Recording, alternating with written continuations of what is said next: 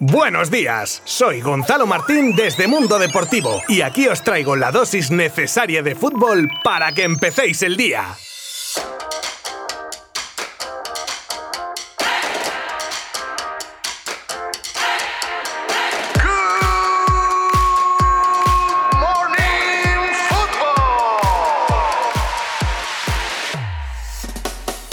Histórico anuncio. La UEFA elimina la regla de los goles fuera de casa. Ayer fue un día que marcará las eliminatorias venideras en las competiciones de la UEFA, tanto masculinas como femeninas y juveniles. El valor doble de los goles fuera de casa queda eliminado, porque como dice el presidente Ceferín, la ventaja de jugar en casa ya no es tan importante como antes. Por eso, si una eliminatoria quedase empatada tras el partido de vuelta, se jugaría una prórroga de 15 minutos y de seguir igual, se jugaría todo a los penaltis.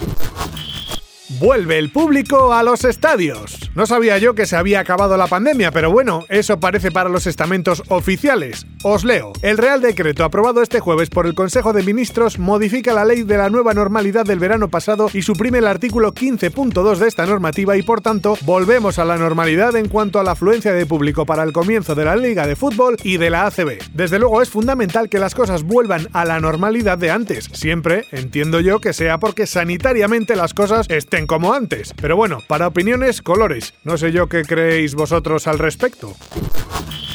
Depay y Laporte en el once ideal de la fase de grupos de la Eurocopa. La UEFA ha presentado el once ideal de la fase de grupos de la Eurocopa y ojo cuidado que hay integrante de la selección española en ese once. El combinado con más representación ha sido el de Holanda con tres jugadores y este once ideal está formado por Donnarumma de Italia en la puerta, en la defensa el mencionado Laporte, Dan Fries de Países Bajos y Menier de Bélgica. En la medular nos encontramos a Winaldum de Países Bajos, Yarmolenko de Ucrania, Shakiri de Suiza y el sueco Forsberg. Y termina terminamos con el tridente de ataque formado por el checo Schick, Memphis que hace el tercer holandés y Cristiano Ronaldo.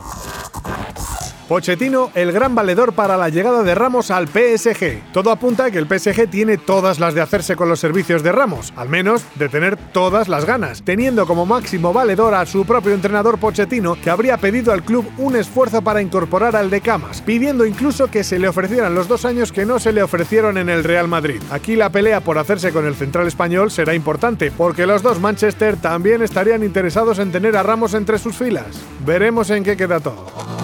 Y vamos que nos vamos, porque hoy terminamos con una nueva ronda de rápidos del mercado.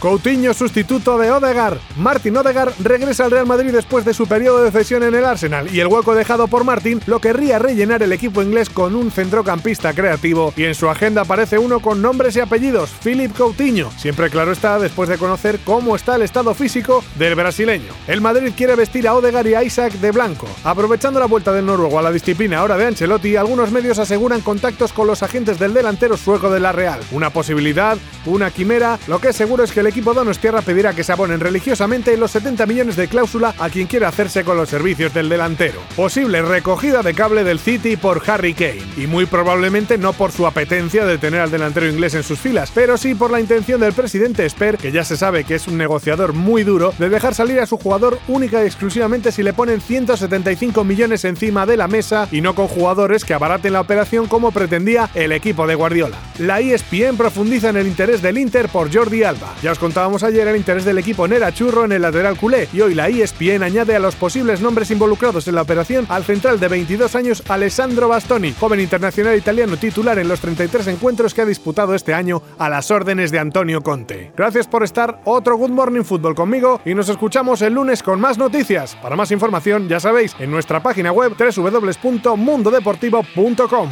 Buen fin de semana. Mundo Deportivo te ha ofrecido Good Morning Football, la dosis necesaria de fútbol para comenzar el día.